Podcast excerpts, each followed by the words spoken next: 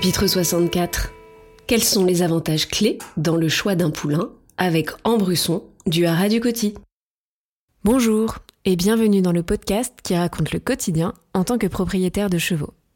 Moi c'est Fanny, je suis cavalière et propriétaire d'une jeune jument qui s'appelle Iggy. Avant de me lancer dans cette aventure dont j'ai toujours rêvé, je me suis posé énormément de questions.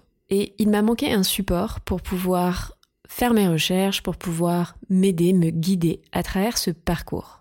C'est comme ça que j'ai eu l'idée de créer ce podcast et que je vous donne du coup rendez-vous depuis plus d'un an, tous les mercredis, pour vous partager des connaissances, mais aussi de la prise de recul en tant que cavalier cherchant à devenir propriétaire. Vous trouverez donc dans ce podcast de l'inspiration, de l'introspection, des témoignages, des idées, mais aussi des outils pour vous permettre à votre tour de passer à l'action et de construire votre relation rêvée. Que ce soit en solo ou avec mes invités, je pose ici tout haut les questions que tout le monde se pose tout bas. Bonne année, très bonne année à vous, mes chers auditeurs. Et oui, j'avais envie de démarrer comme ça ce tout premier épisode de l'année 2024. Tout simplement en vous souhaitant mes voeux, parce que peut-être qu'on n'aura pas eu l'occasion d'échanger sur Instagram, TikTok ou ailleurs depuis le réveillon. Donc voilà, l'occasion été toute trouvée de démarrer ce tout premier épisode de l'année par mes voeux. Cet épisode-là, ça fait à peu près un an qui me trotte dans la tête. Oui, un an, ça fait beaucoup. Mais j'ai mis du temps avant de le concevoir parce que j'avais vraiment envie de trouver un angle qui permette de balayer en fait plusieurs sujets en même temps dans le choix d'un poulain. Et comme j'y suis pas tout à fait arrivée, je vous l'annonce immédiatement, il y aura deux épisodes d'affilée sur cette thématique. Le tout premier va se concentrer sur en fait le choix d'un poulain. Pourquoi fait-on ce choix en tant qu'humain? Qu'est-ce qui nous anime? Qu'est-ce que l'on vient chercher? Quels sont les faux semblants? Et quels sont les vrais amis? Le deuxième épisode, qui sortira donc dès la semaine prochaine, sera sur la question du prix d'un poulain. Et je peux déjà vous teaser en vous disant que cet épisode fera parler.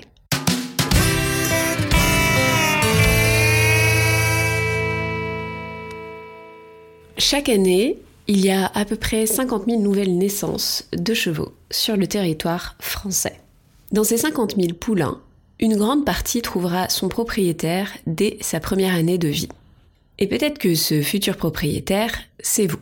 Avant même de commencer cet épisode à proprement parler et mon échange avec Ambresson, qui a bien voulu m'accompagner dans cette délicate tâche de vous expliquer les avantages et les inconvénients dans le choix d'un poulain, j'avais envie de vous plonger un petit peu au cœur de mes pensées pour vous raconter la genèse même de cet épisode et d'où m'est venue l'idée.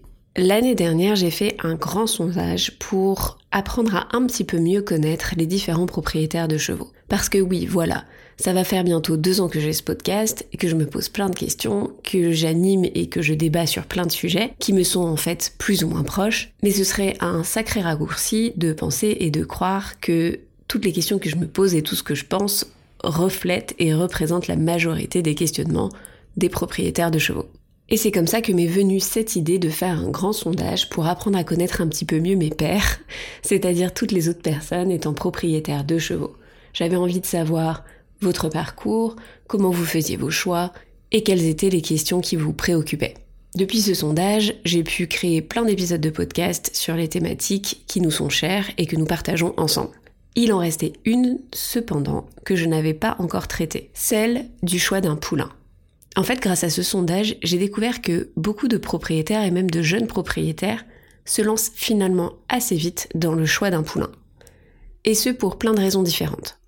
Alors, à quelques mois de l'ouverture de la saison officielle des poulinages, j'avais envie de vous proposer cet épisode pour qu'il puisse vous accompagner dans vos réflexions actuelles ou vos futures réflexions sur le choix d'un poulain. Nous allons donc balayer beaucoup d'idées reçues, d'a priori, mais aussi les raisons qui nous poussent à choisir un poulain plutôt qu'un cheval déjà mature. Nous allons parler des premières fois, nous allons parler de l'état d'esprit à avoir pour accueillir un poulain, les questions qu'il faut penser à se poser dans notre tête, mais aussi à voix haute au moment du choix de l'éleveur. Et comme je ne suis pas du tout concernée aujourd'hui par ce type de projet, puisque la jument que j'ai eue avait déjà trois ans et que, spoiler, je ne suis pas en train d'acheter un poulain, il me semblait impératif d'inviter quelqu'un à venir discuter avec moi car c'est de notre conversation qu'allaient naître les meilleurs conseils, mais également parce que je souhaitais quelqu'un qui soit capable de nous partager son retour d'expérience depuis plusieurs années. Alors comment ai-je fait mon casting pour choisir qui allait parler de ces deux sujets cruciaux avec moi En fait, plus qu'un simple éleveur, je voulais quelqu'un qui ait une double casquette. Quelqu'un qui connaisse très bien le quotidien et les questionnements des différents propriétaires de poulains et de jeunes chevaux. Quelqu'un qui les accompagne dans leur quotidien. Mais aussi quelqu'un qui soit naisseuse et éleveuse de poulains. Et c'est donc tout particulièrement pour ça que mon choix s'est porté sur Ambrusson, propriétaire du Haras du Coty. Je vous laisse sans plus attendre avec notre échange et je vous retrouve juste après. Salut Ambre. Salut. Il y a longtemps que je te parle de faire cet épisode avec toi, donc merci de prendre le temps ce matin. Je pense que cela va très vite s'entendre au micro pour nos auditeurs, mais en fait on se connaît déjà depuis à peu près un peu plus d'un an. C'est toi qui m'accompagnes au quotidien dans l'éducation et le débourrage d'Iggy, mais en parallèle, tu es une professionnelle multicasquette. Il y a la Ambre coach, la Ambre enseignante d'équitation éthologique.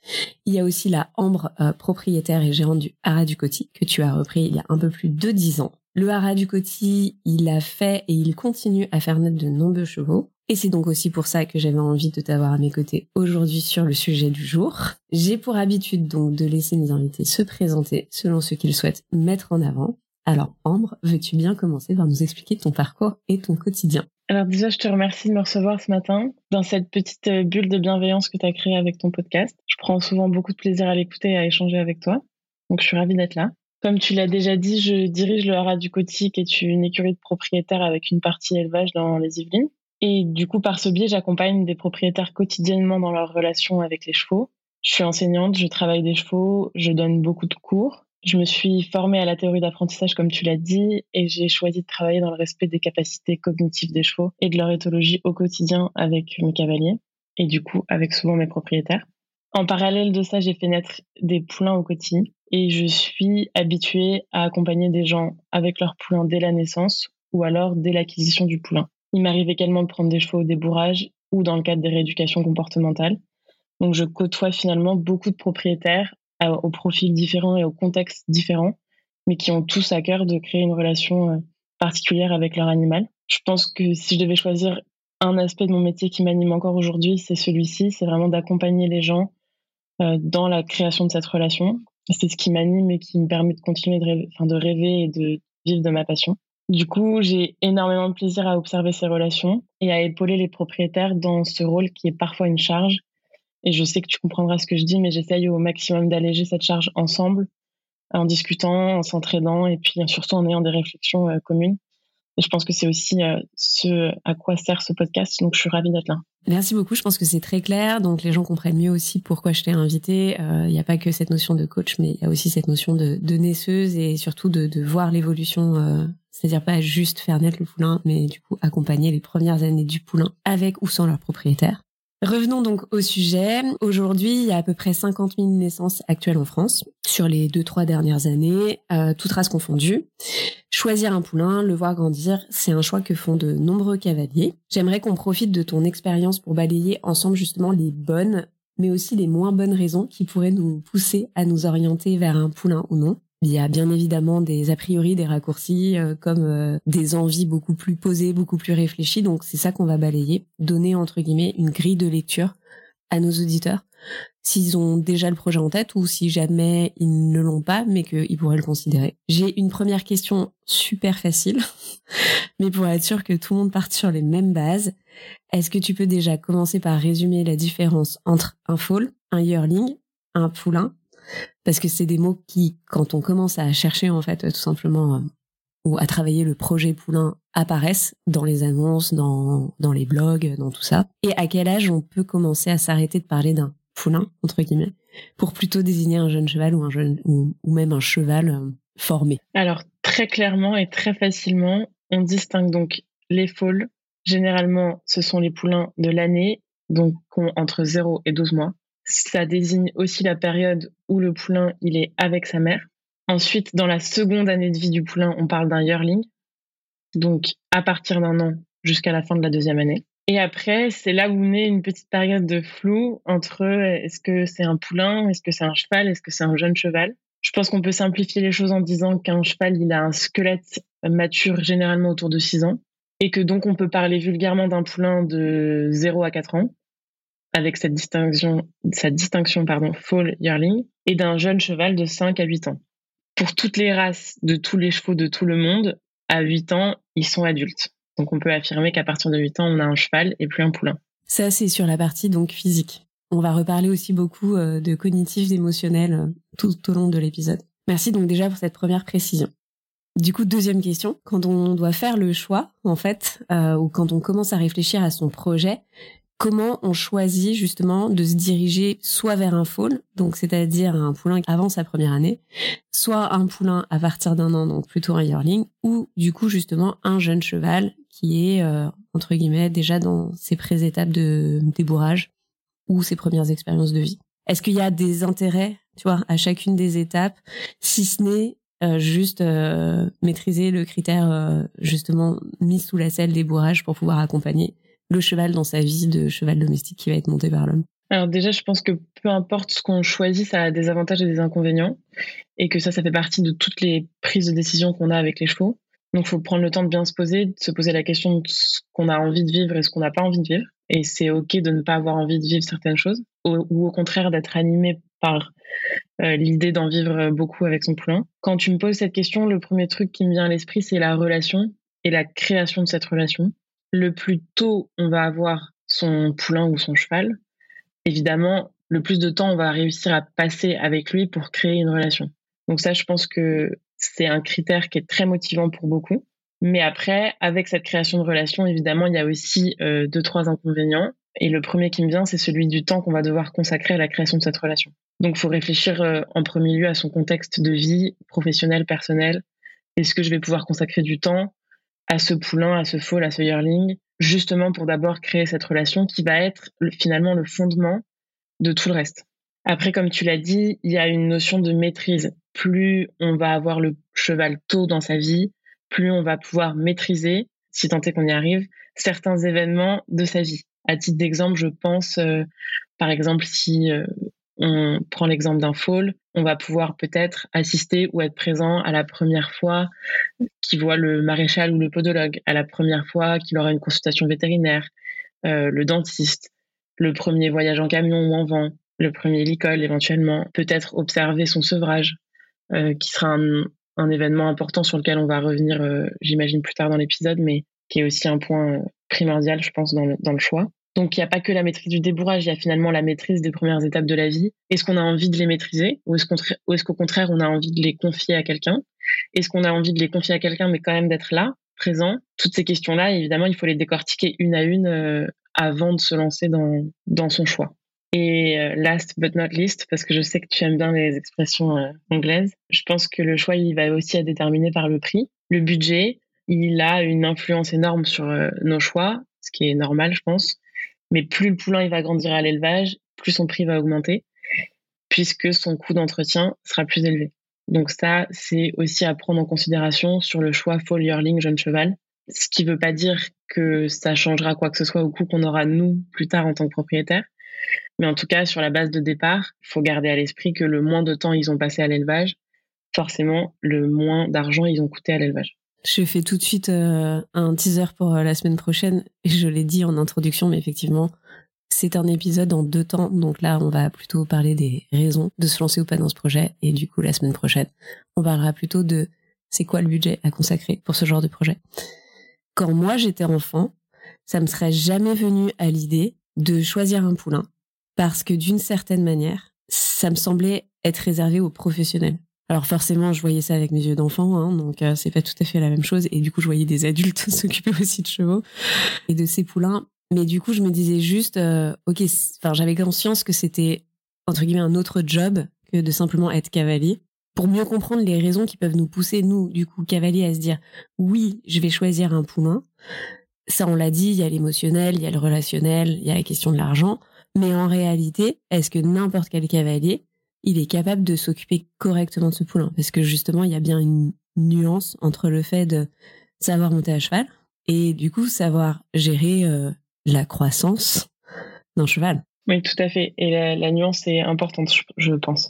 Moi, ce que j'ai envie de dire, c'est que tout le monde peut le devenir à condition de s'informer et de se former en amont de notre décision. Donc, c'est euh, prendre le temps, effectivement, bah, par exemple, d'écouter ce podcast, de se documenter avec de la littérature scientifique, mais aussi de la littérature vulgarisée, et d'être, je pense, bien conscient du choix qu'on va faire. Je pense que ça, c'est ce qui est le plus important. Qu'on soit cavalier depuis des années ou pas, on peut prendre le temps de se poser et de se dire, OK, qu'est-ce que mon choix va impliquer pour l'animal en premier lieu, mais aussi pour moi. Parce qu'évidemment, le choix qu'on fait, il aura aussi une influence sur nous euh, dans notre vie personnelle et euh, dans le temps qu'on va aussi y consacrer. Je, répète beaucoup cet aspect du temps, mais parce que pour moi, c'est vraiment euh, l'un des aspects les plus importants du choix. Je pense que s'informer, il faut le faire avant l'acquisition, et puis il faut surtout être capable de continuer de le faire tout au long de la vie de l'animal. Et ça, peu importe finalement l'âge à laquelle, euh, auquel pardon, on va euh, choisir d'acheter notre, notre cheval. Je vais parler d'un vieil adage qu'on entend beaucoup euh, et beaucoup aussi dans les clubs, les poney clubs de France, c'est vieux cavalier, jeune cheval,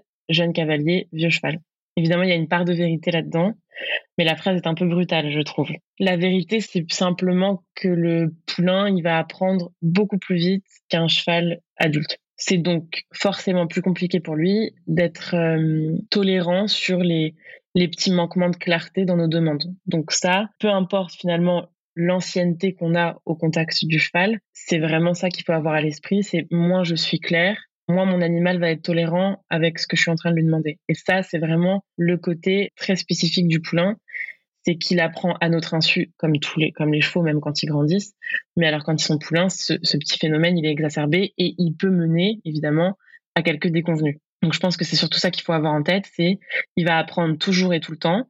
Et moi, il y a des jours où je vais peut-être être un peu fatiguée euh, parce que je travaille énormément, parce que j'ai une vie de famille, et ça va peut-être être un petit peu plus difficile pour moi d'être claire à ce moment-là. Et c'est là où la jeunesse entre guillemets du cheval doit être prise en compte dans, dans le choix. Et puis, il y a un point qui est aussi super important, et euh, je sais que tu me rejoindras aussi sur ce point, Fanny, c'est qu'on ne peut pas franchement maîtriser les objectifs qu'on va avoir avec le poulain. C'est-à-dire que quand on, on fait l'acquisition d'un poulain qu'à six mois, on est plein de rêves, plein d'attentes, plein d'objectifs. Et puis finalement, peut-être que le poulain, il va absolument pas convenir à tous nos objectifs.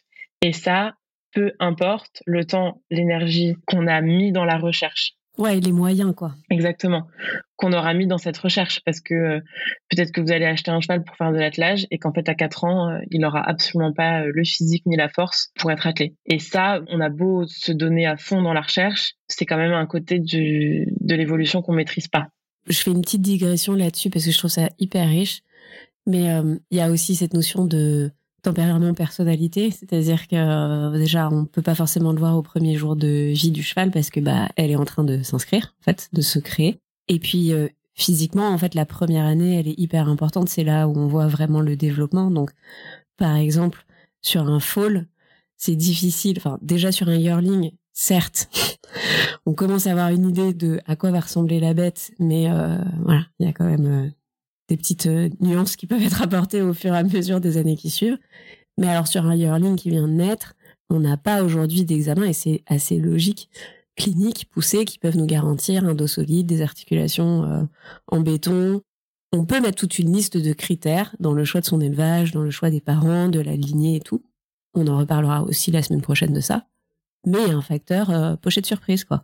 Et d'ailleurs, il y a une question que me posent souvent les gens qui reviennent vraiment très régulièrement, c'est mais quelle taille il fera? Et euh, à cette question, je, me sens toujours un peu bête parce que finalement, j'ai jamais vraiment de réponse. Évidemment, euh, tout le monde peut faire sa petite projection. C'est le loto euh, de moi, je pense qu'il va faire telle taille, sa mère fait telle taille, son père fait telle taille, donc il va être entre la mère et le père. Ou la mère a toujours fait des grands poulains, donc il va être grand. Ou au contraire, elle a toujours fait des petits poulains, donc il sera petit. Et je pense que de toute façon, il n'y a rien de mieux qu'un cheval pour nous faire mentir. Et on n'arrive jamais à prédire réellement la taille que va faire le cheval.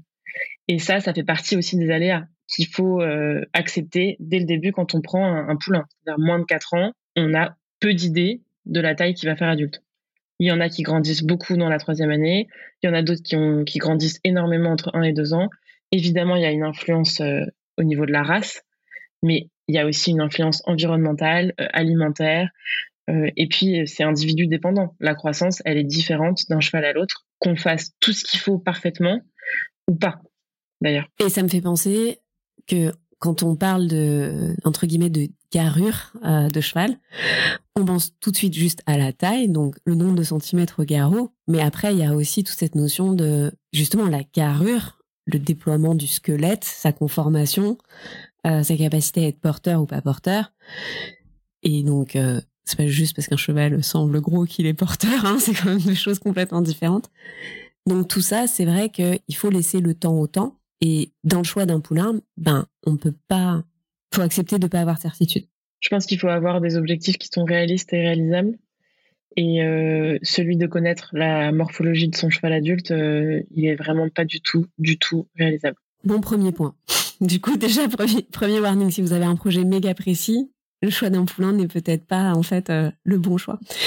Ce qui me fait une transition parfaite parce que j'avais envie de d'essayer de, de voir s'il y a des types de personnalités humaines qui correspondent mieux à ce genre de projet. C'est-à-dire, finalement, j'ai l'impression que choisir un poulain, c'est un projet en soi.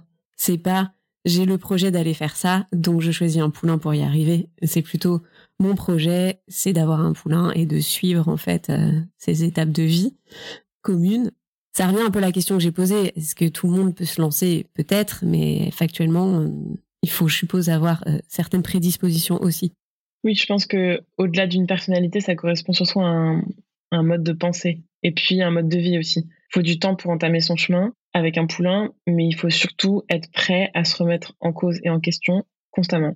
Et euh, parfois plus que ce que nous, humains, on est capable d'ingérer. Donc effectivement, il faut être capable d'avoir un peu confiance en soi de temps en temps, parce qu'il va falloir prendre des décisions et que même si on essaye de se faire super bien encadrer, il n'y a pas toujours quelqu'un à côté de nous pour nous tenir la main. Et à la fois, il faut aussi savoir se remettre en cause énormément. Et je pense que les deux aspects sont tout aussi importants l'un que l'autre. Il faut du temps, et ce temps, il va vous permettre de vivre des choses avec votre poulain, mais aussi de vivre un travail sur vous-même d'introspection et de se dire, OK, euh, qu'est-ce que je suis capable de faire? Qu'est-ce que j'ai d'abord envie de faire finalement? Qu'est-ce que je suis capable de faire? Et dans ce, que ce dont je me sens vraiment capable, est-ce que j'ai besoin d'être épaulé ou non? Et ensuite, épaulé par qui? Et là, encore une fois, il y a un choix à faire, il y a beaucoup de questions à se poser. Donc, je pense qu'un type de personnalité, c'est difficile vraiment à définir, mais en tout cas, être un petit peu sûr de soi euh, sur ce qu'on veut, déjà d'avoir bien fait ce, ce, questionnement en amont, et après d'être capable de se remettre en cause, parce qu'il va y en avoir, et je vais parler de moi quelques secondes, mais moi je suis professionnelle, et tous les jours, je me pose 100 questions je regarde un poulain et il y a plein de questions qui, émergent dont j'ai pas toujours les réponses. Et donc, je suis obligée d'avancer sur ce chemin doucement.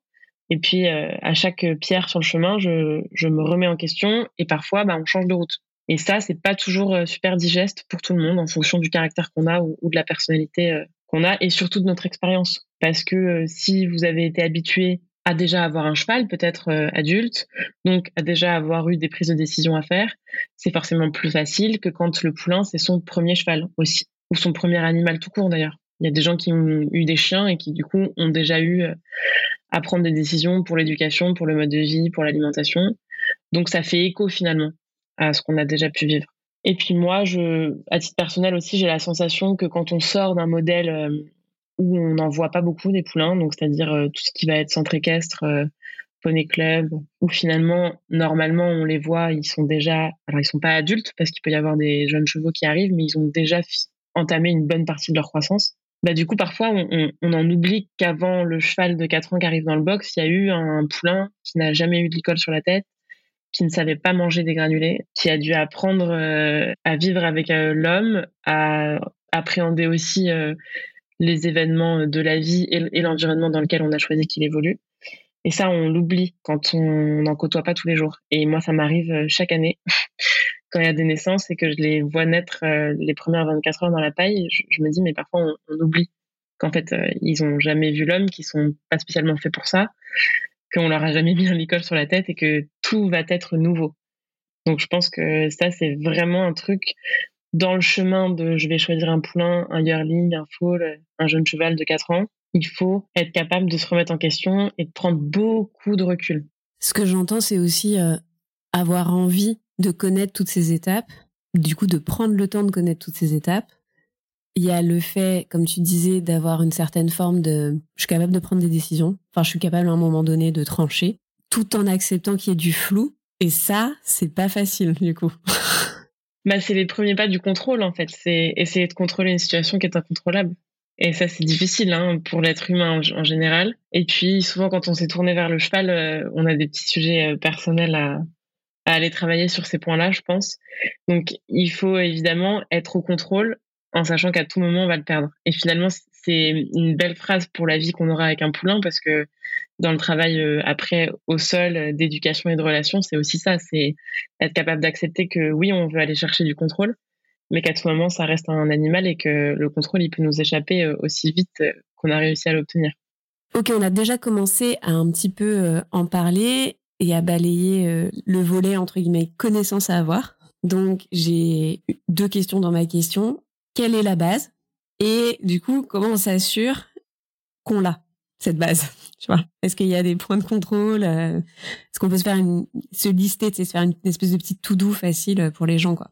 Alors dans la to les connaissances de base qu'il faut avoir, c'est la théorie d'apprentissage, puisque comme je l'ai dit déjà au début, chaque minute qui va passer à vos côtés, il va être en train d'apprendre.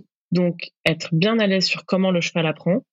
Alors dit comme ça, c'est une toute petite phrase, on a l'impression que c'est très facile, mais c'est plein de subtilités, donc ça je pense que faut se creuser dans la théorie d'apprentissage et vraiment aller au fond des choses, mais surtout savoir ce qu'est un cheval à la base déjà, quelles sont ses capacités cognitives et de bien connaître l'éthologie du cheval. Je vais donner des exemples. Typiquement, faut être très à l'aise avec quels sont les cinq sens de mon cheval, quels sont ses modes de communication. Parce que euh, je le pose ici et je sais que tu sauras à quel point c'est important pour moi. Un cheval, ça reste un cheval. Même si on crée une relation avec lui, c'est un cheval et c'est pas un humain et ça communique pas de la même façon qu'un humain et c'est à nous de s'adapter au mode de communication du cheval et non pas à l'inverse. Donc, pour vous permettre de vous adapter, il faut déjà bien les connaître. Après, il y a une notion aussi qui est très importante, c'est celle du temps. Donc, je sais que ça a déjà fait l'objet d'un épisode qu'il faudra aller réécouter si vous choisissez de, vous lancer dans ce projet-là. On distingue bien deux budgets temps, celui du cheval au naturel et du poulain au naturel, parce que le temps d'un poulain de 8 mois n'est pas le même qu'un poulain de 28 mois. Donc déjà ce budget temps au naturel et ensuite le budget temps que vous allez lui imposer par le choix d'hébergement que vous allez faire ces connaissances-là, elles sont primordiales parce qu'elles vont nous permettre à tous euh, d'analyser avec plus ou moins de précision les comportements qu'on va être capable d'observer. Je pense qu'après, le reste, tout s'apprend. Comment le manipuler, quelle technique utiliser, quelle méthode d'éducation, tout ça, finalement, ça, viendra faire écho peut-être à, des choix plus personnels. Mais la base que tout le monde doit avoir, c'est celle de savoir ce qu'est un cheval.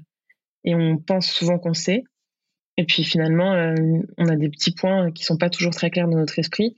Celui qui me vient en premier, c'est la vision. Vraiment, c'est celui que je corrige assez euh, régulièrement en leçon et même dans des, des échanges quotidiens avec les gens. C'est qu'en fait, ils n'ont pas la même vision que nous. Et comme nous, on voit d'une façon qui est, on voit très très bien, on part du principe que le cheval aussi. Sauf que ça, c'est déjà la naissance d'une incompréhension énorme entre l'humain et, le cheval. Donc si on part avec euh, des connaissances précise sur ce qu'est réellement le cheval, on va déjà s'enlever une grosse, grosse, grosse charge mentale. C'est très clair.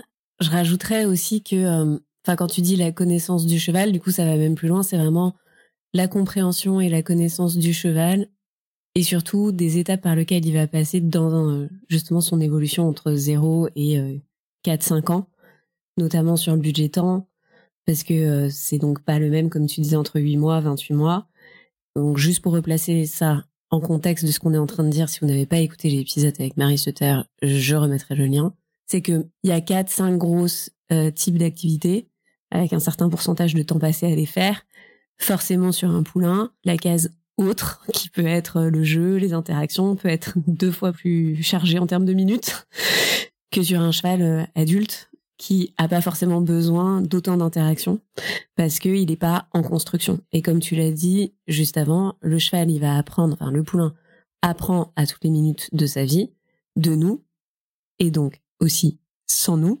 Donc voilà, il faut bien avoir conscience que quand vous êtes parti, pendant 23 heures, il a eu l'occasion d'apprendre plein d'autres choses en votre absence et que du coup, quand vous allez revenir, bah en fait son disque dur, euh, il y a plein de nouvelles données dedans et que vous en avez loupé certaines et que du coup, il, bah, il faut partir avec ce que vous avez à l'instant T, quoi. Oui, et l'augmentation du temps de jeu, il est aussi corrélé avec l'augmentation du temps de repos du coup. Et quel repos on offre à son poulain. Ça, c'est une question euh, qu'il faut se poser aussi.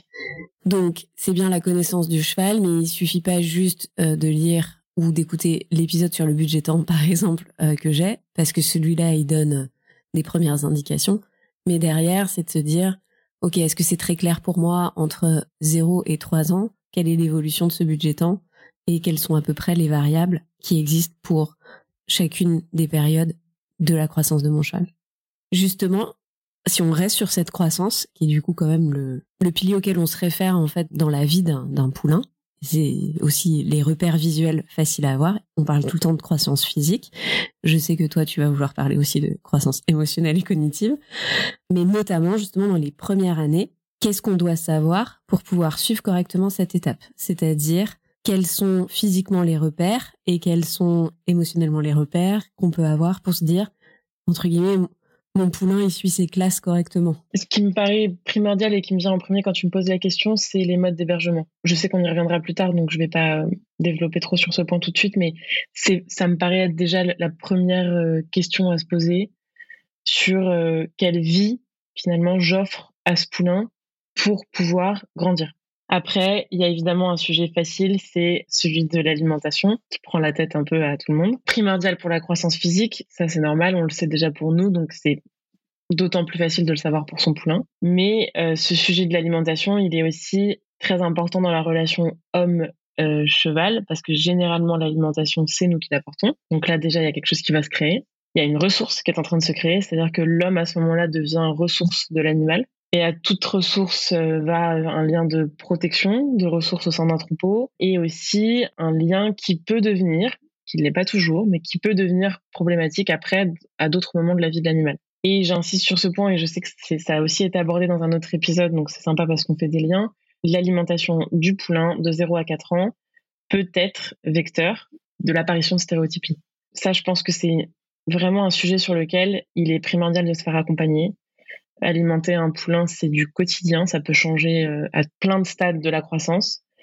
Donc se faire encadrer par un professionnel qui peut être un vétérinaire, un éleveur ou euh, un nutritionniste, évidemment, c'est primordial. Et surtout d'envisager un suivi qui soit continu sur euh, un temps de croissance qui est long, parce que on le disait au début de l'épisode, il y a des chevaux qui grandissent, dont le squelette pardon grandit jusqu'à 6 ans. 6 ans d'alimentation, c'est long. Et c'est bien d'avoir un professionnel qui va vous suivre pendant ces 6 ans première qualité du, professionnel euh, dans ce cas précis de l'alimentation, c'est le recul. Parce qu'en fait, vous, souvent, le poulain, vous le voyez peut-être pas tous les jours, mais plusieurs fois par semaine. Et on est beaucoup moins objectif que quelqu'un qui va venir poser un regard neutre sur le cheval parce qu'il l'a pas vu depuis huit jours ou depuis trois mois. Donc, je pense que une des étapes clés de la croissance, c'est l'alimentation et que dans cette étape, il faut accepter de se remettre en question. Ça, ce sera dans toutes les étapes et de se faire suivre par un professionnel ou en tout cas conseiller.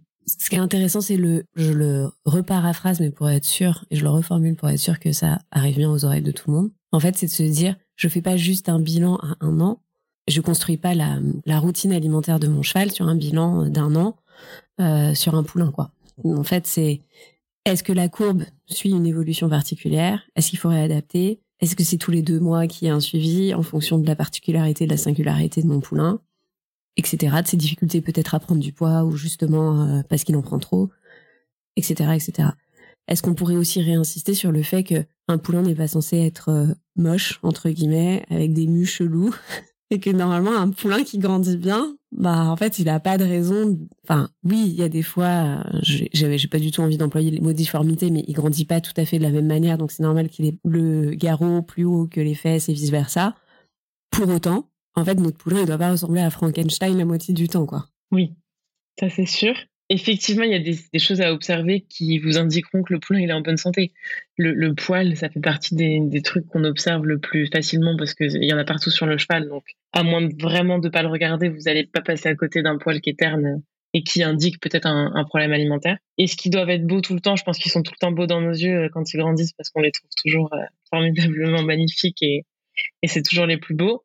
Après, oui, physiquement, euh, il y a des étapes de la vie du cheval qui sont pas faciles euh, parce que ça grandit sur quatre pattes et que c'est pas toujours euh, la, croissance n'est pas toujours équivalente. Et la croissance, elle est pas que du squelette. Finalement, il y a aussi une croissance musculaire.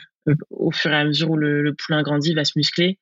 au début, il y a des phases de la vie où peut-être effectivement le défaut de croissance musculaire se remarque plus qu'à d'autres. Mais les indicateurs de bonne santé, finalement, sont les mêmes sur un cheval adulte qu'un poulain ou qu'un jeune cheval. Donc le poil, ça me paraît primordial, la note d'état corporel aussi, euh, l'aspect général euh, de l'état de la corne et du poil, c'est vraiment à observer. La forme physique aussi, un poulain qui est abattu, qui est fatigué, forcément, ça doit alerter. Et ça, vraiment, quand l'alimentation est, est, correctement suivie, effectivement, comme tu le disais, pas sur des bilans, genre une fois par an, je fais un bilan parce que on m'a dit que c'était bien, on évite quand même 80% des problèmes. Je pense qu'au-delà d'une croissance physique dont on vient de parler avec euh, le, mode d'hébergement qu'on choisira et l'alimentation, il y a aussi une croissance euh, que j'aime bien appeler psychologique et intellectuelle, même si le, le cheval n'a pas la même psychologie que nous, mais il faut leur laisser le temps d'apprendre. Et en fait, un poulain, ça finit par apprendre à apprendre. Et c'est pas si facile que ça pour eux. Ils ont besoin de temps. Ils ont des capacités cognitives qui évoluent au fur et à mesure des mois. Un poulain, quand il vient naître, il n'a pas la même vision que qu'un jeune cheval à 3 ou 4 ans. D'ailleurs, on peut peut-être juste placer là qu'un poulain suit n'importe qui en fait à la naissance, s'il n'a pas la capacité de voir sa mère. Donc en fait, dans les premiers jours, si vous substituez la mère, il va vous suivre comme sa mère. Quoi. Oui, voilà. après, il y a, y a la vision, il y a aussi l'odorat euh, avec les phéromones mais oui, ils ont vraiment des sens qui vont évoluer dans les premières années de vie. Et ça, il faut, déjà, comme on le disait au début, il faut les connaître. Et puis ensuite, il faut accepter que euh, c'est individu dépendant. On n'évolue pas tous de la même façon et les chevaux, c'est pareil. Il y en a qui ont besoin de plus de temps. Il y en a au contraire qui vont être très vifs et apprendre euh, super rapidement. Et vous, ça va vous demander de vous adapter aussi dans un sens euh, qui est pas toujours évident pour l'humain parce que les chevaux vont beaucoup plus vite que nous. Mais je pense que il faut s'intéresser à la croissance physique, mais il faut aussi s'intéresser à, la croissance intellectuelle et donc leur laisser le temps dont, ils ont besoin pour apprendre. Et vous laissez vous aussi le temps d'être capable d'observer euh, ces apprentissages. Finalement, c'est observer les interactions avec son environnement et petit à petit découvrir aussi euh, ce sur quoi il devient de plus en plus à l'aise, ce sur quoi au contraire il est en train euh, de nourrir des, peur, entre guillemets, avec lequel il va falloir travailler, l'interaction avec les congénères, comme on a dit, qui est super importante. Oui, parce qu'un un poulain, alors on dit souvent des chevaux qui sont néophobes, tout ce qui est nouveau fait peur. Chez le poulain avec la mère, euh, tout ce qui est nouveau, euh, c'est très attirant. Ils sont très curieux. Du coup, ça nous donne, nous, euh, envie de leur faire découvrir plein de choses, ce qui a un côté super parce que on expose le poulain à plein de choses et que ça va l'aider pour sa vie future. Mais il faut pas en abuser non plus. C'est-à-dire qu'il faut respecter le temps de vie avec la mère qui est très important et on y reviendra vraiment la semaine prochaine, mais ce temps euh, qui va passer au, aux côtés de sa mère, ça va vraiment avoir une influence énorme sur euh, sa vie future et ses capacités euh, d'interaction avec les humains et les chevaux. Le dernier point, c'est aussi, ça rejoint ce que tu viens de dire sur le psycho, etc. Je vais le dire à voix haute, comme ça on est sûr que tout le monde l'entend. Il y a aussi le fait de bah, le laisser grandir physiquement de pas avancer trop vite dans les apprentissages qui serait pas capable de supporter physiquement et émotionnellement. Pas mettre la charrue avant les bœufs. Euh. Prendre son temps. Ça, c'est pour les vidéos TikTok qui circulent avec parfois deux, trois aberrations, comme euh, des selles sur des poulains d'un an, des jambettes euh, à six mois et compagnie, quoi. Exactement. Quand on pense aux poulains, donc, d'une certaine manière, on imagine vachement plus vite la vie au pré. Forcément, a priori, on a déjà inné au pré avec sa mère, plus ou moins, c'est une image qu'on s'en fait. Ok, il y reste un certain temps parce que ça semble assez basiquement le plus évident pour le laisser grandir, justement le laisser se débrouiller, qui vive sa vie de cheval. Voilà, je vais faire toutes les petites phrases qu'on connaît, et parfois jusqu'à ce qu'il soit en âge du débourrage. Donc on va dire 3 à 4 ans pour schématiser, puisque ça reste quand même encore l'âge habituel. Est-ce que c'est une bonne idée? Ou est-ce que c'est vraiment la réalité des bonnes conditions ou de ce que doit être le quotidien d'un poulain quand ça devient le nôtre? C'est-à-dire, est-ce qu'on doit juste aller chercher un pré en, gros? Évidemment, l'hébergement, c'est, comme je le disais tout à l'heure, un sujet super important et c'est bien de mettre le doigt dessus. L'hébergement au pré ou en pâture, c'est celui qui apparaît comme l'option la plus favorable au bien-être du poulain et au respect de ses besoins fondamentaux les besoins fondamentaux, je les rappelle rapidement, il y en a trois. C'est celui du déplacement des contacts sociaux et de l'accès à la fibre. A priori, dans un pré, il y a de l'herbe, donc ils vont avoir accès à la fibre.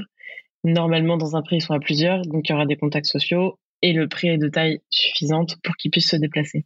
Après, à tout idéal, il y a un mais, et je sais que ça a déjà été abordé euh, dans un autre épisode, mais ce qui paraît parfait ne l'est pas toujours. En essayant de nuancer un peu cette affirmation que la vie au pré pour les poulains, c'est trop génial, on peut peut-être se dire que déjà, évidemment, l'accès à la pâture au maximum avec des congénères, c'est primordial. Ces congénères, il faut qu'ils soient poulains, donc jeunes, et aussi, il faut que dans ce troupeau, il y ait des individus plus vieux. Là encore, je vous renvoie à est-ce que je connais l'éthologie du cheval? Il est impossible, ça n'a jamais été observé des poulains qui grandissent seuls euh, de six mois à un an dans la nature. Donc on essaye, même si c'est impossible, mais on va essayer de se rapprocher au maximum de leur vie à l'état naturel. C'est bien de faire grandir des poulains avec un ou plusieurs individus plus âgés. Quand on dit plus âgé, c'est pas un poulain qui a trois mois de plus. C'est un cheval adulte. Donc pour revenir à la définition que nous on s'est posée ici euh, dans ce podcast, c'est plus de 8 ans. On insiste souvent sur le besoin de chevaux plus âgés, mais tu as commencé en disant aussi des poulains de son âge. Et du coup, c'est aussi important qu'il y ait des chevaux jeunes et pas juste des chevaux âgés. Parce que on l'a vu, le budget étant dans le monde du jeu et de l'interaction aussi sociale avec le test des limites sur des congénères à peu près équivalents en termes d'âge est, est finalement aussi important que d'avoir des congénères adultes. Et je le dis parce que je vois souvent parfois des poulains qui sont tout seuls dans des troupeaux avec certes beaucoup de chevaux adultes parce que pas toujours facile de maîtriser entre guillemets le troupeau futur dans lequel son cheval euh, va arriver peut-être pas assez de chevaux plus jeunes qui lui permettent aussi bah en fait de se développer correctement sur euh, ce qui est un peu logique pour son âge de faire. Je fais un parallèle un peu je sais qu'il faut pas faire d'anthropomorphisme mais on a rarement vu un enfant mis dans le monde du travail à deux ans qu'avec des adultes en espérant qu'en fait il ait une croissance, un épanouissement euh, cognitif parfait. Mais c'est un peu pareil. Non mais l'image est puissante. Moi non plus j'aime pas l'anthropomorphisme mais c'était une belle euh, comparaison. Il y a quand même des similitudes, on va dire, dans, dans la croissance euh, de n'importe quel être vivant et dans les étapes qu'il doit respecter voilà, pour son épanouissement sans forcément se dire qu'on est obligé d'avoir un troupeau de 35 chevaux avec 20 poulains, mais il faut que ça reste à taille humaine, adapté à la surface que vous allez leur offrir. Mais effectivement, euh, il faut qu'il ait des congénères de son âge et des individus plus, vieux au sein du même troupeau. Moi, je pense aussi que ce qui est important dans le mode de vie qu'on va choisir, c'est donc l'alimentation, comme je le disais plus haut. A priori, dans un prix, ils ont de l'herbe. S'ils n'ont pas d'herbe, ils doivent avoir du foin. Évidemment, il y a des régions de France qui sont plus riches en herbe que d'autres et où donc le foin devient indispensable toute l'année. J'aime bien aussi euh, mettre l'accent sur les contacts quotidiens avec l'humain qui doivent être des contacts, évidemment, on le disait pour l'alimentation, les CMV ou ce que vous allez choisir de leur donner à manger, si vous choisissez de leur donner quelque chose à manger, mais aussi des contacts autres qui ne soient pas simplement alimentaires. On va de toute façon, malgré nous, constituer une ressource, mais c'est bien aussi d'avoir des interactions humaines qui ne soient pas systématiquement liées à s'alimenter. Et évidemment, à toute présence humaine, on pense aussi à la surveillance, aux soins. Un poulain, ça peut se blesser. Il faut qui soit soigné de la même façon qu'un cheval adulte. Une blessure à 6 mois, elle est tout aussi importante et elle peut avoir tout autant de conséquences qu'un cheval de 10 ans qui se blesse. Et ça, c'est un point sur lequel j'insiste parce que je trouve que parfois on minimise un petit peu euh, les conséquences que ça peut avoir parce qu'ils vont grandir et qu'évidemment, bah, il y a des choses qui vont disparaître avec la croissance puisque le cheval va grandir. Donc, un petit suros va peut-être disparaître, une cicatrice va peut-être aussi disparaître. Ils ont des capacités de cicatrisation qui sont plus élevées qu'un vieux cheval, mais c'est pas pour autant qu'il faut négliger les soins. Et surtout, en faisant des soins, des petits soins, ça nous permet de préparer les plus gros soins. Et euh, je, ça fait aussi un, un lien à l'épisode d'Hélène Roche, mais c'est important de préparer le poulain à tout ce qui va lui arriver parce que qu'on le veuille ou non, il y a des trucs pas très cool qu'on leur fait et ces trucs pas très cool, c'est souvent quand ils ont mal. Donc si on peut être dans un environnement qui nous permet d'avoir un accès à un lieu de soins, c'est-à-dire généralement c'est pas mal d'être au sec. Si vous êtes en Normandie, il pleut beaucoup, en Bretagne il pleut beaucoup, même à côté de Bordeaux il pleut énormément, donc d'avoir des endroits où on est sûr qu'on va pouvoir soigner son cheval tous les jours de l'année si jamais la météo n'est pas de notre côté, je pense que c'est un plus. En plus d'être capable de soigner correctement son poulain, il y a un apprentissage et une éducation à faire sur la séparation avec ses congénères. Ils ont été sevrés normalement, donc le sevrage, on, y reviendra, c'est aussi un, épisode très important.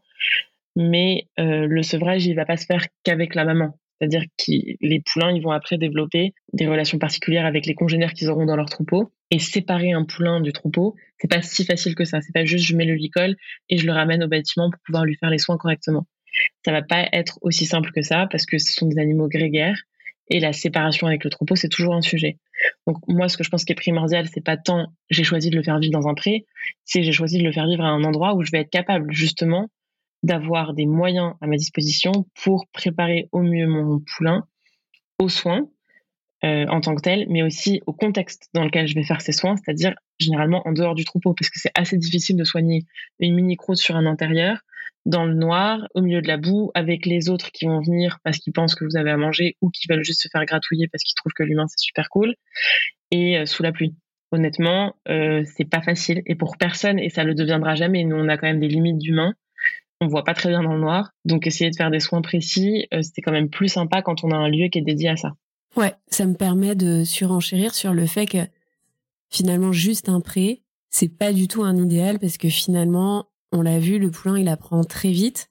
Donc plus on lui donne un environnement euh, riche qui aussi constitue un petit peu finalement euh, l'environnement dans lequel il va évoluer par la suite. C'est-à-dire que si votre poulain, euh, sa vie, ça c'est d'être un cheval domestiqué, finalement, être dans une infrastructure où il y a du pré, il y a des bâtiments, il y a différents types de bâtiments, il y a des tracteurs, il y a la vie, en fait, la vie humaine. C'est aussi important parce que ça lui permet aussi de s'imprégner, entre guillemets, euh, doucement, de cet environnement qui va probablement fréquenter euh, une partie de sa vie d'adulte plus tard. Et on ne pense pas assez à l'imprégnation euh, passive, entre guillemets, enfin pour nous passive, parce qu'on n'a pas l'impression que c'est nous qui la maîtrisons, mais en fait elle est réellement là, quoi c'est un parti pris depuis le début euh, de votre vie avec le poulain, finalement, le choix de, de l'hébergement. Sachant qu'on n'est pas en train de dire que c'est pas bien qu'ils vivent au pré. Hein. Moi, je suis très contente qu'ils vivent dehors et qu'ils grandissent à l'extérieur. Mais c'est juste qu'il faut que le contexte soit pas juste. Il y a de l'herbe et des clôtures. Ait, faut qu'il y ait plus. Aujourd'hui, on a besoin, euh, pour envisager un, une vie euh, sereine dans le futur avec eux, d'avoir un tout petit peu plus et ce, dès le début de la vie. En tout cas, ça facilite grandement les choses quand, dès le début, il y a un contexte plus large que simplement celui de la clôture du pré. Je remettrai par exemple le lien du chapitre avec Sarah et, Katara qui a récupéré une jument de deux ans et demi qui avait jamais vu l'homme. Bon, c'était vachement moins sympa. Je pense qu'on a bien balayé du coup les entre guillemets les bonnes conditions. Est-ce qu'il y a quelque chose qu'on aurait oublié? On a balayé le pré, l'alimentation, l'éducation.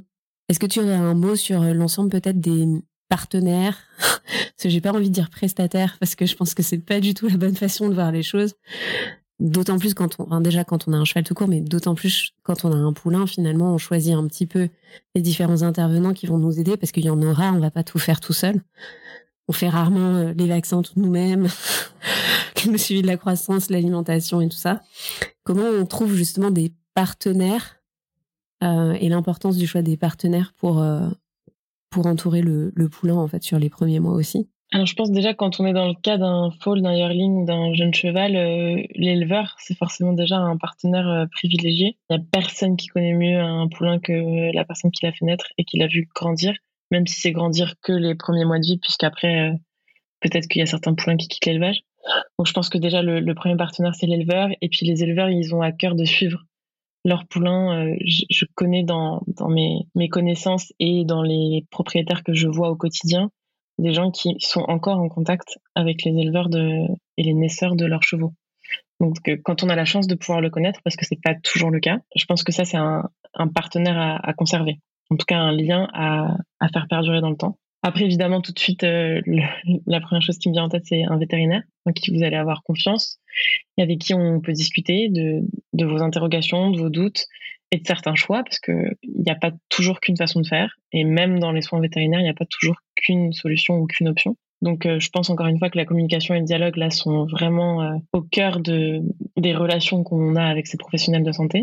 Un vétérinaire, il peut pas travailler tout seul. Il a besoin d'un podologue ou d'un maréchal pour le suivi évidemment des pieds. Poulain, ça évolue vite. Je pense qu'une erreur euh, dans les quatre premières années de vie sur ce point-là est difficilement rattrapable par la suite. Et puis après, quelqu'un peut-être juste avec qui euh, échanger, discuter de vos doutes euh, et de vos questionnements. Alors moi, j'ai tendance à penser, dans mon cas, c'est facile de le dire, que la personne qui gère l'écurie dans laquelle l'écurie, le pré, l'écurie actif, peu importe l'hébergement que vous aurez choisi, mais la personne en charge de cette structure est souvent de bons conseils, de par l'expérience qu'elle a en, ayant vu beaucoup de chevaux, et puis euh, aussi parce qu'elle observe le vôtre, souvent. Et puis après, euh, peut-être aussi d'autres propriétaires qui vivent euh, le même chemin que vous ou un autre, peut-être qu'ils l'ont déjà vécu par le passé, qui ont envie de le vivre dans le futur ou qui en vivent peut-être indifférents, mais que les échanges peuvent toujours être euh, riches et enrichissants. Avant de finir cet épisode, j'ai, on va dire, euh, deux questions. Quelle est l'erreur, ou quelles sont les erreurs la plus fréquentes ou les plus fréquentes qui te viennent à l'esprit et ou qui sont encore trop faites, notamment par les novices, c'est-à-dire ceux qui n'auraient pas déjà eu un poulain? Et là, on parle pas juste d'avoir un cheval, hein, mais d'avoir un poulain. Est-ce que est-ce que t'en as une ou plusieurs qui te viennent? En tête Il y en a une qui me vient en tête qui en englobe euh, plein d'autres.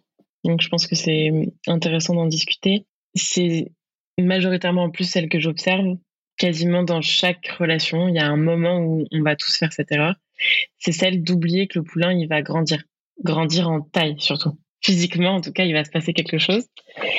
Euh, moi, c'est une erreur qui m'active énormément aujourd'hui. C'est vrai, j'avoue, parce qu'elle va pousser les propriétaires à trahir leur poulain. Et c'est vraiment quelque chose que j'essaye d'éviter. Parfois, on le fait malgré nous. Et quand on peut conscientiser ce qu'on est en train de faire, je pense que ça aide aussi à éviter de reproduire l'erreur. C'est qu'en fait, le poulain, quand il a trois mois, il est tout mignon, il se couche dans la paille, et puis nous, on vient s'asseoir à côté de lui, et puis on a la tête sur nos genoux, et on le caresse, et c'est trop mignon. Et puis, euh, il y a plein de vidéos que vous allez trouver sur Instagram, TikTok, du poulain qui vient se coucher sur l'humain. Sauf qu'un jour, ce poulain, il va faire peut-être 600 kilos. Et du coup, ce ne sera plus possible qu'il se couche sur les genoux de son humain. Et à ce moment-là, on va devoir le pousser et lui dire non, alors qu'on lui a dit oui pendant longtemps. Et moi, je considère que ça, c'est une trahison. Et j'aime bien éviter ce genre de frustration aux animaux parce que malgré nous, on en fait déjà plein des frustrations.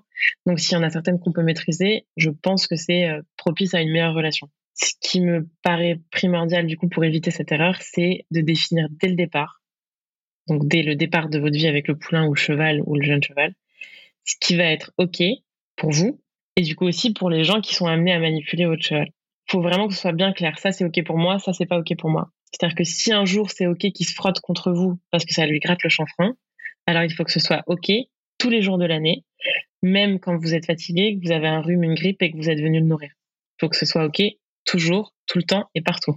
Donc, euh, finalement, la conclusion de ce truc-là, c'est de se dire, il faut créer une éducation qui vous ressemble et qui soit en même temps euh, respectueuse de l'intégrité physique, émotionnelle et intellectuelle de l'animal. Et ça, en fait, c'est peu importe l'étape de la vie et de la croissance finalement. C'est pas toujours, ça concerne pas que les poulains. Moi, j'observe cette erreur souvent sur les poulains, mais il m'arrive aussi de l'observer sur des chevaux qui ont 14 ans et on leur a dit pendant 3 ans que ça c'était ok et puis un beau jour c'est plus ok. Et je pense que c'est sur ça qu'il faut qu'on travaille euh, individuellement pour éviter de frustrer et de trahir nos choix. Je trouve ça hyper intéressant parce qu'effectivement il y a cette notion de justesse et euh, dans l'apprentissage et dans l'éducation c'est quelque enfin c'est une donnée, c'est un pilier qui est central, c'est comment on transmet ce qui est juste ou pas juste, ce qui nous semble juste ou pas juste, parce qu'après il y a aussi des notions d'appréciation. Et parfois, moi, c'est ce que je rajouterais, et ça c'est très personnel, c'est que on oublie que notre cheval, il va pas forcément être qu'à notre contact. Et du coup, c'est parfois de faire des choix un peu audacieux. Audacieux qui implique que n'importe quelle autre personne qu'on va mettre au contact de notre cheval doit être OK avec ce qui est OK pour nous, même si nous, on a mis des, critères, on va dire, euh, très souples, par exemple. Oui, c'est vraiment de définir euh, ce qui sera toujours OK pour le cheval et pour nous et pour les autres de ce qui ne le sera jamais. Je propose qu'on résume très rapidement tout ce qui a été dit parce que c'est dense. Quelles sont les questions que l'on doit systématiquement s'être posées avant de partir en quête d'un poulain? Alors, du coup, je pense qu'on peut résumer en quatre ou cinq questions. La première, c'est est-ce que j'aurai du temps à lui consacrer? Parce que ça prend plus de temps de s'occuper d'un poulain que d'un cheval adulte, contrairement à ce qu'on pourrait penser. Est-ce que du coup, je vais être capable d'adapter ma vie perso et pro autant que va me demander ce poulain? Ou le cas échéant, de trouver des solutions pour que quelqu'un d'autre s'en occupe, éventuellement. Est-ce que je suis prêt et prête à mettre euh, les pieds sur un chemin semé d'embûches et d'obstacles, qui est souvent un chemin un petit peu indigeste et douteux, mais dont la destination est magnifique? J'insiste sur ce point et je suis sûre que tu seras d'accord avec moi, Fanny, parce que c'est jamais trop comme on a prévu que ça allait se passer. Et du coup, faut être prêt. Voilà, c'est même pas une question de ça va se passer ou ça va pas se passer. Faut juste être prêt à ce que ça ça se passe peut-être pas très bien, mais ça se résout toujours. Mais parfois, c'est pas très agréable. Est-ce que je suis prêt ou prête à vivre cette relation sans avoir d'attente ou d'objectif? Donc ça, on l'a déjà dit plus haut, c'est parfois le rêve que j'ai quand j'achète le poulain à six mois. Bah, à 4 ans, il faut que je modifie un peu mes objectifs parce que finalement, le physique ou euh, euh, l'émotionnel ou l'intellectuel du cheval n'est pas compatible avec mon objectif. Et puis finalement, ça va nous faire une très belle transition pour euh, l'épisode de la semaine prochaine. Est-ce que j'ai le budget financier pour subvenir aux aléas de santé, au changement de programme et à l'éducation de mon poulain? Parce que je pense que dans certains cas, et je peux même l'affirmer, le poulain a un entretien plus coûteux euh, qu'un cheval adulte. On n'en dit pas plus. Effectivement, deuxième volet la semaine prochaine, donc qui est dédié sur quel budget, la construction du budget, la compréhension de d'un budget dans le coût, le tarif final d'un poulain. Merci Ambre. Merci Fanny. Et voilà, on vous laisse un peu sur un pas un énorme suspense, mais bon, on vous laisse avec une question en tête qui est maintenant celle du coût, du tarif, de comment établir le prix d'un poulain, ou plutôt comment penser votre budget dans le choix d'un poulain, puisque vous allez vite vous en rendre compte la semaine prochaine, mais il ne s'agit pas juste de poser un prix, il s'agit de rémunérer le travail des personnes qui auront fait naître et élever ce poulain. Mais gardons donc ce sujet pour la semaine prochaine. J'espère que vous retiendrez de mon échange avec Ambre les différents critères, les différentes questions à vous poser, à balayer dans votre tête avant de vous lancer dans le choix d'un poulain. Si vous hésitiez, si vous aviez déjà réfléchi à aller chercher un poulain plutôt qu'un cheval adulte, j'ai hâte que vous veniez me parler sur Instagram pour qu'on échange, que l'on débatte ensemble de si cet épisode vous a fait revoir vos choix ou pas. A priori, si vous êtes arrivé jusqu'à la fin de cet épisode, c'est que celui-ci vous a plu. Alors pour démarrer cette nouvelle année sous les meilleurs auspices possibles, je vous invite à me laisser une notation ou un commentaire sur Apple Podcasts, Spotify, bref, votre plateforme d'écoute préférée. C'est bien vous qui êtes les seuls capables de me hisser tout en haut des charts. Moi, en somme, je ne prépare que le contenu. Derrière, je n'ai aucun pouvoir pour pouvoir décider si le podcast sera une réussite ou pas. Si c'est le premier épisode que vous écoutez, alors je vous invite aussi à nous rejoindre sur Instagram ou TikTok pour suivre notre quotidien à Iggy et moi. Nous y sommes sous le pseudonyme at I-G-G-Y, Merci de votre écoute et à la semaine prochaine.